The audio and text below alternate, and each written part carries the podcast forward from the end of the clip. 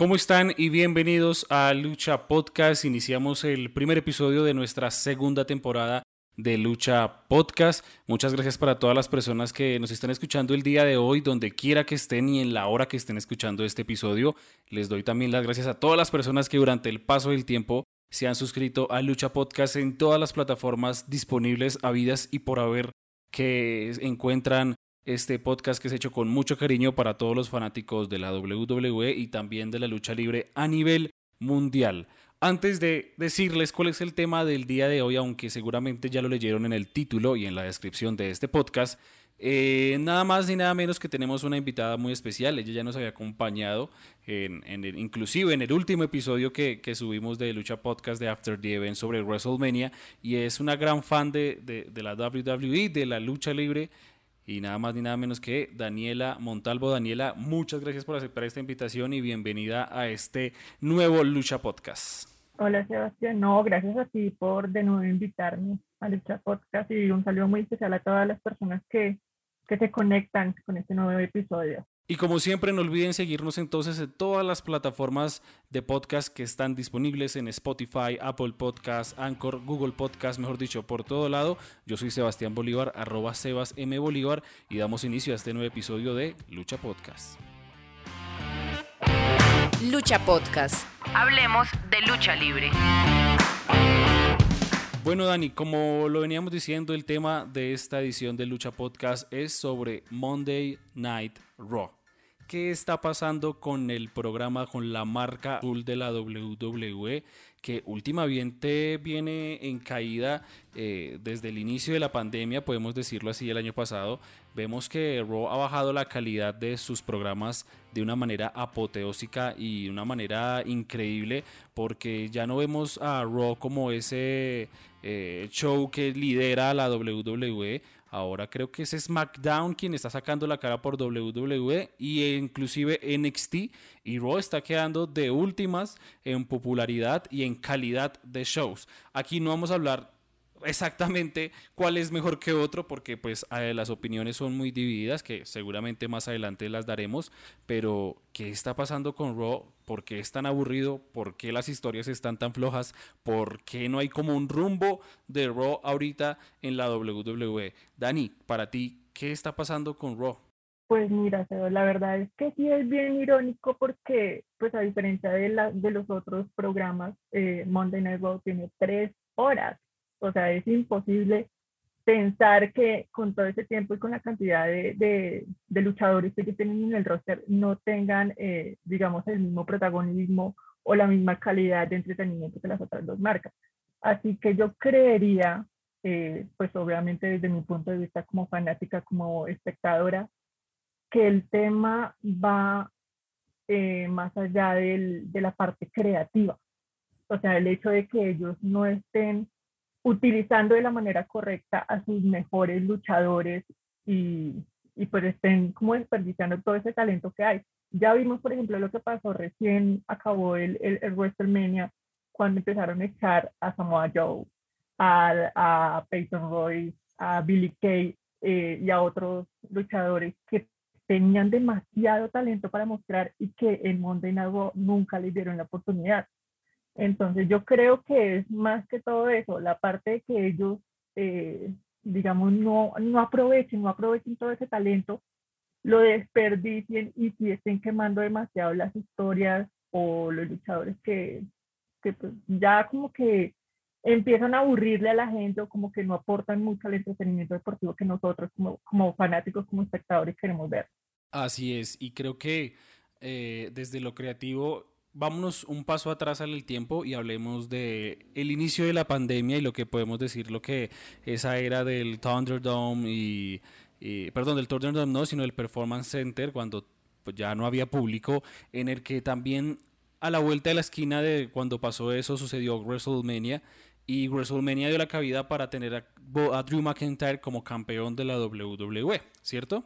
Es que realmente yo creería que digamos, el, el Montenegro ha tenido de mucho tiempo atrás, desde mucho antes de la pandemia, pues problemas en cuanto a su, su desarrollo, pero sí, sí, digamos que se centró, se, se vio mucho más decaído a partir de ese, de, de, de ese tema de la pandemia. Yo creo que, que desde ahí empezaron como los problemas ya más serios. Es que eso, por ejemplo, nunca lo, lo, vamos a saber y es el hecho de qué hubiera pasado si no hubiera habido una pandemia con Raw. Sí, porque yo siento que va muy de la mano en el que tal vez los planes se tuvieron que cambiar en muchísimos aspectos para la WWE y el caso de Raw no es la excepción. Porque empecemos hablando por de Drew McIntyre. Drew McIntyre ganó en WrestleMania, le gana el título a, la bestia, eh, a Brock Lesnar y desde ahí empieza su reinado y de aquí para allá hemos visto a un Drew McIntyre face, a un Drew McIntyre técnico, ostentando el campeonato de la WWE, perdiéndolo y demás, hasta que ya llegó el momento en el que se lo entregó pues perdiendo ante Bobby Lashley y vemos como un nuevo campeón y un refresco en, en Raw que para mí a partir de ahí siento que le dieron de pronto mucha cabida a ese Drew McIntyre face, que yo no estoy tan, o sea, me gustaba al principio ver a Drew McIntyre como como, face, verlo como, como técnico, como bueno, como el super luchador, porque aparte de ser un powerhouse, pues es un luchador dominante, pero siento que su, esos son, son de esos luchadores que les va mejor como rudos. Claro ejemplo, por, por ponerlo sobre la mesa, es un Seth Rollins. A mi parecer, es mejor rudo que técnico y nada más ni nada menos que el jefe tribal, que ahora sí me gusta como luchador, que es Roman Reigns. Siento que Roman Reigns como, como rudo, ahora sí se ha hecho querer como ese personaje y ese luchador que tiene todo el potencial para hacer lo que es ahora y es la cara de la WWE. porque Drew McIntyre no logró ser la cara de la WWE estando en la marca roja? Siento que tal vez le dieron ese protagonismo un poco mal enfocado que ahora vemos que quieren seguir insistiendo en tener a Drew McIntyre como campeón de WWE e inclusive haciendo perder a, Bobby Lashley con personajes como Kofi Kingston en pasadas ediciones de, de Raw, pero Drew McIntyre sí puede ganar. Entonces no hay como una congruencia en cuanto a las, a las historias y los storylines que se han venido produciendo en Raw respecto al campeonato máximo, que es el campeonato de la WWE, que está ahorita en Raw. No sé qué opinas tú, Dani. Mm, pues mira, con respecto al tema de Drew McIntyre, yo creo que, que el tema de su reinado de alguna manera gustó, fue también por el hecho de cómo él ganó el Royal Rumble del año pasado y cómo se dio todo ese proceso para que él ganara el título y pues que, que manejara su, su campeonato durante todo este tema de pandemia, ¿no? Pues acordemos el, el hecho de que eh, el WrestleMania del año pasado no tuvo público entonces como que la gente generó mucha expectativa en cuanto a ese campeonato y digamos que por ese lado gustó bastante al principio el, el, el, campeonato como tal de Drew McIntyre. Ya en la actualidad, yo creo que el tema de que Drew todavía siga como en ese plan de, de seguir retando a Bobby Lashley por el, por el título de WWE, lo veo más como por el lado de que la parte creativa o, la parte de los que manejan las luchas en WWE no ven a otro contrincante para Bobby Lashley como de su nivel. Porque si miramos el resto de talentos que hay, pues bueno, digamos que hace poco, la semana pasada, que fue la, la pelea de, de Bobby Lashley contra Kofi Kingston, que uno dice como, que hace ahí Coffee. o sea, no tiene muchísimo, o sea, no tiene, lo que tú dices, no tiene mucha congruencia en cuanto a las historias o en cuanto a, las consecuencias de por qué pone, ponen a pelear a uno contra otro. Entonces yo creo que dentro, del, dentro de los creativos dirán como, bueno, ¿quién es el más opcionado dentro de todos los que tenemos acá? ¿Quién podría ser como el, visiblemente el más, no sé? No hay. Eh, Sí, es que no hay, o sea, digamos que Drew McIntyre es por el hecho de que él es el musculoso, el alto, el, el sí, como el fortachón, y al lado de Drew McIntyre está eh, Braun Strowman, y ya se les acabaron las opciones. entonces yo creo que es más como por ese lado. Pero entonces, eh, digamos que volvieran a, a, a, pensar en la posibilidad de, de Drew McIntyre como un personaje ya heel, o sea, en este momento lo sacarían completamente del plano del, del, del título de WWE, porque serían dos kills peleando por ese título. Total. Entonces tampoco tendría como mucho sentido. Entonces, digamos que Drew en, en este momento está como a la deriva de que no saben qué hacer con él. Como que no tiene ningún plan, entonces, ah, sigámosle dejando que pelee por el título, así pierda, no importa. Pero como que no tienen un plan a futuro. Tampoco lo ven ni siquiera en, en, en, el, en el punto de, bueno, pongámoslo a luchar por otro título. Por ejemplo, el campeonato de Estados Unidos. O, o no sé, unámoslo con, con Braun Strowman, que en algún momento lo pensé, que los unieran a ellos dos y que pelearan por un título de pues eso no hay, no hay como un, un, plan fijo para Drew McIntyre y la única opción como que el, el descarte es pongámoslo a seguir peleando contra Bobby Lashley, no hay, no hay más.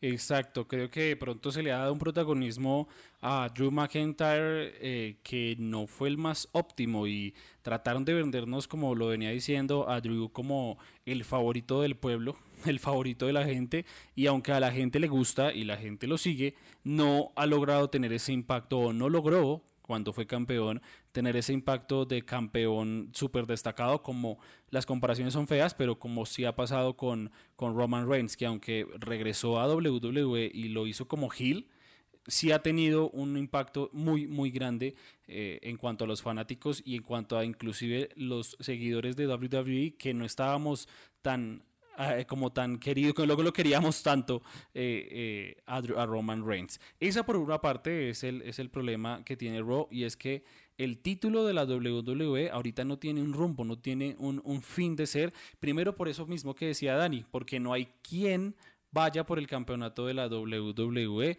Está Braun Strowman, también puede enfocarse ahorita por el campeonato de la WWE. En algún momento de, este inicio del año 2021 llegamos a pensar que Sheamus podría ir por el campeonato de la WWE, pero terminó fue derrotando a, a Riddle y haciéndose con el campeonato de los Estados Unidos dejaron a un lado a personajes como Kate Lee, que también en algún momento llegó a meterse hacia la ruta por el campeonato, pero que fue aplastado por Drew McIntyre y seguían dándole el enfoque a Drew McIntyre. Así que nada, por respecto al campeonato de la WWE, siento que hay un gran campeón que es Bobby Lashley, que hay que dejar ya un momento a Drew McIntyre al lado porque lo están quemando tanto que ya se puede llegar a, a volver un poco molesto eh, en, en, los Raw y que, lo, y que lo está pasando y que está pasando en este momento.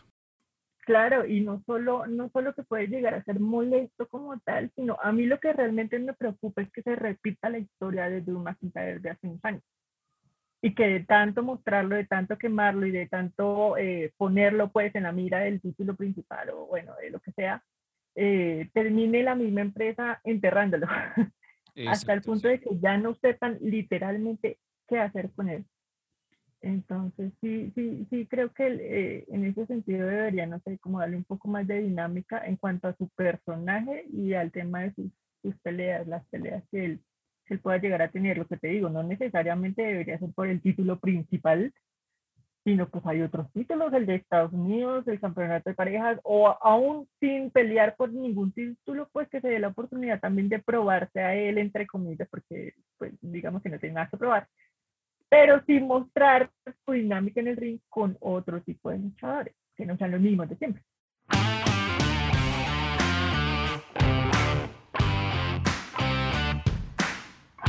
Y ahora cambiando de, de, tema, creo que algo importante también que hemos venido viendo en Raw que va más cada vez más para abajo y es la división en parejas de, de Raw.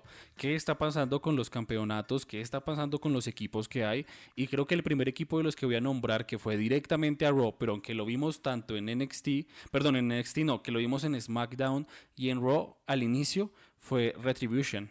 Retribution pintaba para algo impresionante, pintaba para algo muy, muy, muy bueno, pero terminó siendo un fracaso total, un fracaso en cuanto a los luchadores que estuvieron porque no les, se, les, se les dio un enfoque, no se les dio un, una razón de ser y de estar en Raw, aunque tenía todo el potencial del mundo para, para hacerlo. Luego nos meten a que Mustafa Ali era el líder de Retribution, pero termina saliendo de Retribution por sus mismos compañeros. Ahora vemos que, que, que, los dos que quedan de, de Retribution están sin un rumbo, que están conformando una especie de, de, equipo y demás. Así que empezando por la división en equipos, siento que Retribution fue un fracaso completamente en cuanto a ese rock que ha venido cada vez más bajo.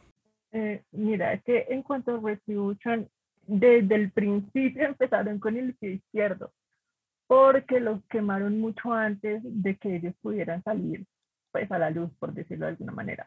Porque antes del Survivor Series del año pasado, ellos empezaron a armar el caos en ambas marcas.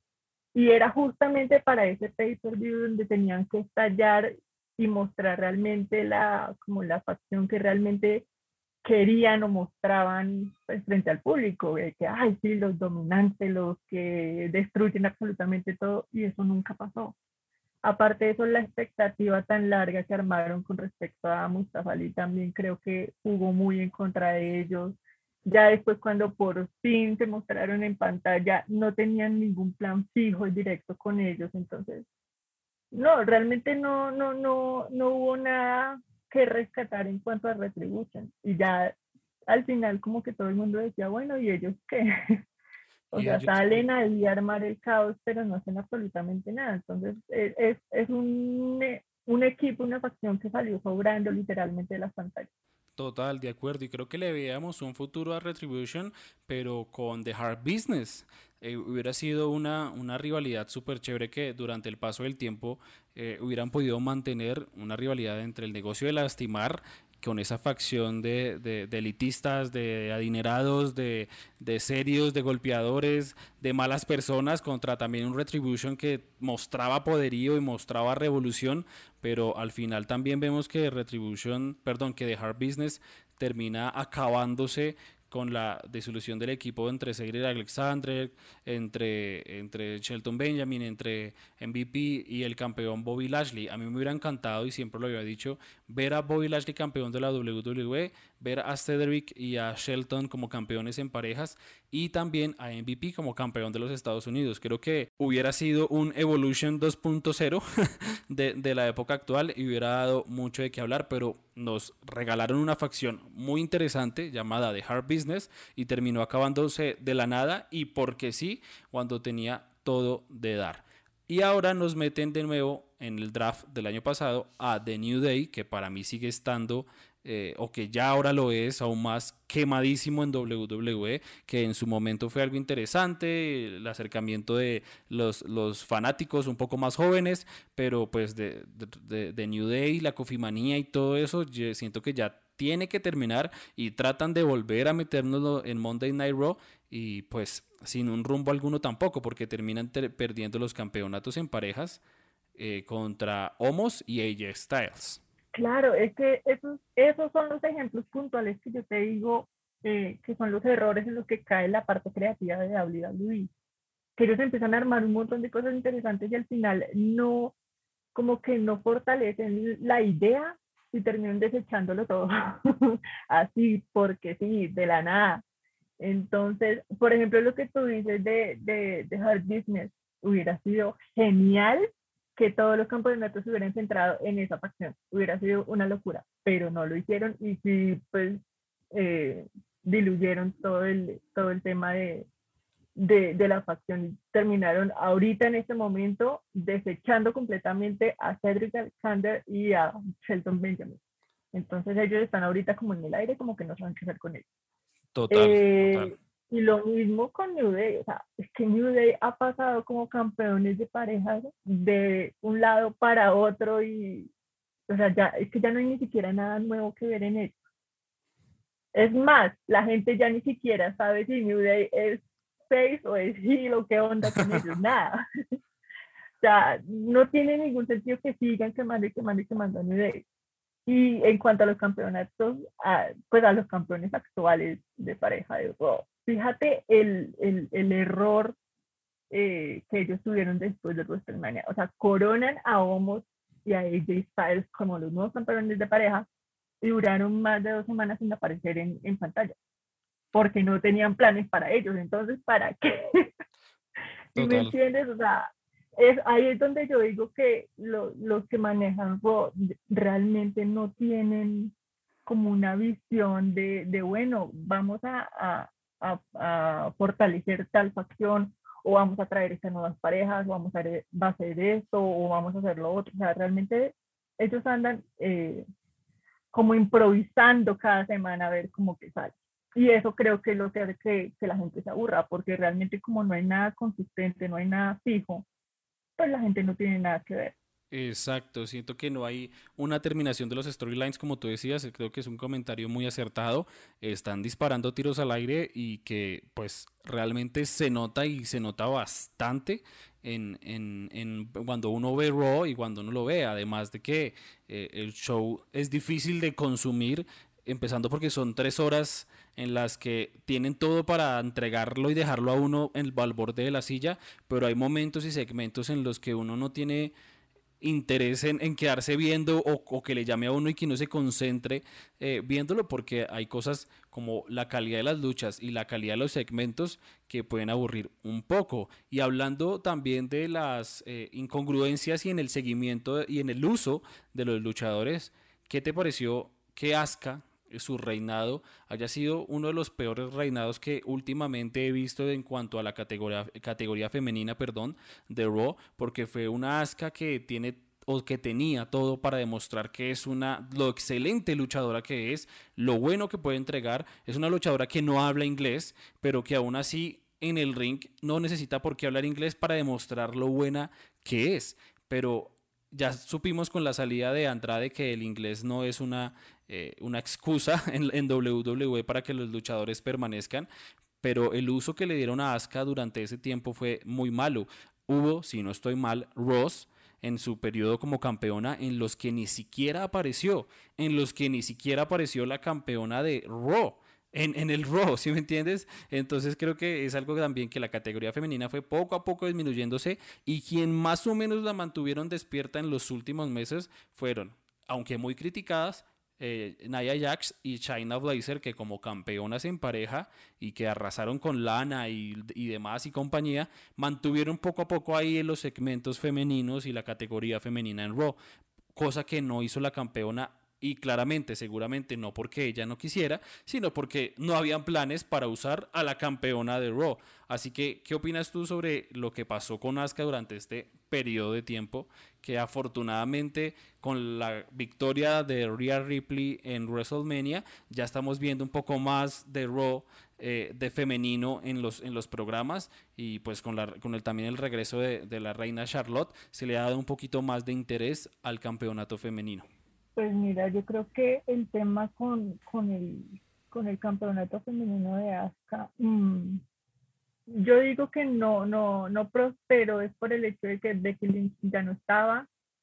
Eh, en esa época de pandemia también se ausentó un largo tiempo Charlotte Flair eh, y no supieron realmente qué hacer con ASCA. Lo mismo que, que lo que te venía mencionando en las otras con las otras peleas. O sea, realmente ellos no tienen un plan fijo. Como que coronan a la gente al azar, como, ay, sí, toma, te doy el campeonato. y lo sacan al, al ring como, mira qué, mira qué se te ocurre. Entonces, eh, no tenía ningún plan fijo para Asuka, así que la sacaron un, un, buen tiempo del, del, aire. Después como que a ratos la volvían a poner y bueno, en fin, como que trataban de barajar el asunto, pero, pero sin un plan fijo pues realmente les quedaba un poco complicado. Y ahí lo que tú dices, las que medio hacían algo por el roster femenino eran las, las que tenían el, el, campeonato de pareja. Pero fíjate, por ejemplo, el desperdicio de, de Peyton Royce y de Billy Kay en esa época. O sea, ellas hubieran sido perfectas. Empezando por ahí las primero las desintegran, las desintegran y las ponen a hacer cualquier pendejada por ahí.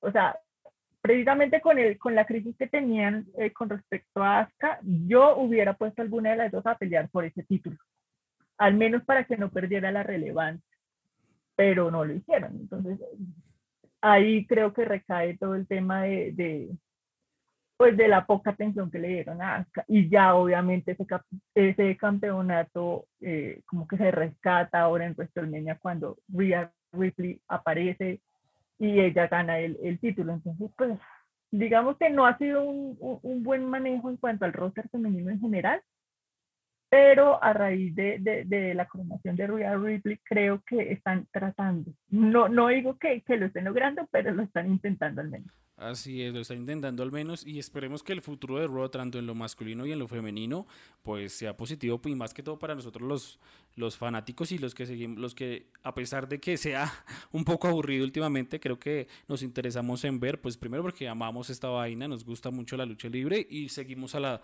WWE y hay talentos que nomás el nombre de un Jeff Hardy que no aparece hace mucho tiempo, que están siendo desperdiciados y que seguramente se pueden usar de una manera eh, muy buena dentro del roster para pues darle precisamente esa, e, esa chispa y ese despegue a Monday Night Raw. Ya para terminar, Dani eh, y oyentes de Lucha Podcast, creo que hay muchas teorías detrás de por qué Raw eh, está a ese nivel y por si tú y los oyentes tampoco lo sabían, se dice que supuestamente Vince McMahon es el que está detrás del fracaso de su, propio, de su propia marca. Pero ¿en qué sentido? Y es que, como tú sabes, el tema de los negocios es muy importante dentro de la lucha libre y pues Fox quiere quedarse con WWE Monday Night Raw. Ya tiene a SmackDown, tiene algunos eventos y algunos programas. Dicen que lo que están haciendo es a propósito, están boicoteando, como dirían por ahí, a Raw eh, para volverlo malo y que la cadena USA Network no quiera tener más Raw para que SmackDown pueda eh, tener Raw, ¿sí? Y pueda tener tanto la marca azul como la marca roja dentro de su programación. Otra de las teorías que también que se dice es que por el tema de no tener público y la pandemia es que no le han metido y no le, no le han inyectado ese poder que debería tener Raw al ser entre comillas porque ahora la marca principal es SmackDown, pero al tradicionalmente ser la marca principal, por eso mismo no le han inyectado como esos poderes de poder eh, incentivar el, que Raw sea más interesante porque no hay público. Así que esperemos que ahora desde el Money in the Bank de este año, que ya regresa al público de WWE las arenas, pues podamos ver un mejor Raw. Así que nada, ya para terminar, hay que dejar algo claro y esta es la opinión mía de Sebastián Bolívar de Lucha Podcast y la opinión también de Daniela que es fanática de la WWE y también fanática de la lucha libre. Cada uno tendrá su opinión y seguramente muchos de los que nos están escuchando en este momento podrán estar de acuerdo con nosotros o podrán no estar de acuerdo. Esto no se trata como de que estamos criticando todo y que todo nos parece malo, porque es algo que quería hablar y que también quiero escuchar a Dani y es tenemos a SmackDown triunfando de una manera impresionante. Es un programa muy interesante y muy entretenido. Lo mantienen a uno esas dos horas pendientes del televisor, viendo, opinando y estando atento de lo que pasa en SmackDown. Lo mismo con NXT, donde últimamente han hecho cosas muy buenas. Así que nada, Dani. ¿Tú qué piensas de que lo que están haciendo en SmackDown y NXT y que están sacando la cara por la programación de WWE? Claro, no, pues primero como tú dices, eh, pues la idea no es tampoco caer en la crítica y la crítica, sino simplemente hacer como un balance de qué es lo que está pasando en cada una de las marcas, ¿no? Y uno como espectador, como, como, como mirar el, el cómo está el, el, asunto con respecto a, a, lo que uno está consumiendo. Eh, pues nada, o sea, realmente es muy difícil comparar eh, las otras marcas con Raw, obviamente, pero SmackDown la lidera es por la simple y sencilla razón de que ellos tienen Mm, mucho más claro el tema de los storylines y al ser eh, un programa mucho más corto, saben cómo aprovechar cada minuto, cada segundo y cada uno de los luchadores, que pues recordemos el roster de, de SmackDown no es tan grande, no es tan amplio como el de Raw. Entonces creo que esa es la como la clave que tienen ellos para pues para poder mantener el rating que tienen. Lo mismo eh, por el lado de NXT. NXT tiene muy buenos luchadores, eh, obviamente luchadores eh, que han estado también en las marcas principales, en Raw y en SmackDown, y que sin duda han sabido pues hacer su nombre también en, en, NXT, y, y, pues esa es también como la ventaja de esa marca en particular. La marca amarilla tiene mucha más variedad de luchas, mucha más variedad en cuanto a los storylines y creo que, por ese lado pues ellos también se han hecho su nombre por cuenta. Así es, hay que dejar algo claro y es que NXT ya no es la marca de desarrollo de la WWE. Lo que ellos han hecho eh, en sus eventos, en los takeovers y lo que ve uno, eh, los, lo, que solía ver uno los miércoles, ahora los martes, es de una marca completamente eh, grande y profesional, aunque vemos talentos nuevos debutar en NXT, también los vemos debutar tanto en SmackDown y en Raw. Así que hay que tener algo claro y es que NXT ya no es la marca de desarrollo y definitivamente SmackDown es la marca líder y ah, como lo decías tú Dani, aunque a pesar de tener menos roster, no más el ejemplo claro para poner peso a por qué SmackDown para mí es la marca líder ahora de WWE es el simplemente el hecho de que los dos main events de WrestleMania de este año, los dos main events de WrestleMania de este año fueron de SmackDown, que fue la lucha de Bianca Belair contra eh, Sasha Banks por el campeonato de WWE SmackDown y también el campeonato de Universal entre Roman, Edge y Daniel Bryan.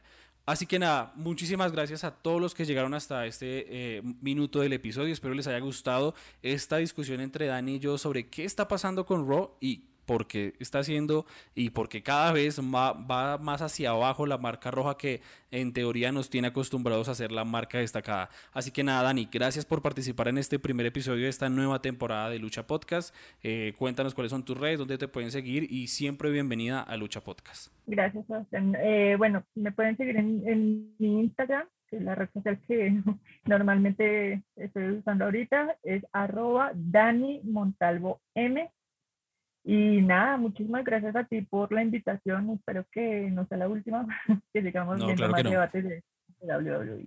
Así es, y como siempre, no olviden suscribirse a Lucha Podcast en todas las plataformas existentes, en Spotify, Apple Podcast, Google Podcast, Anchor, mejor dicho, por todo lado. Yo soy Sebastián Bolívar, arroba Sebas M. Bolívar, y este episodio de Lucha Podcast llega hasta aquí. Lucha Podcast. Hablemos de lucha libre.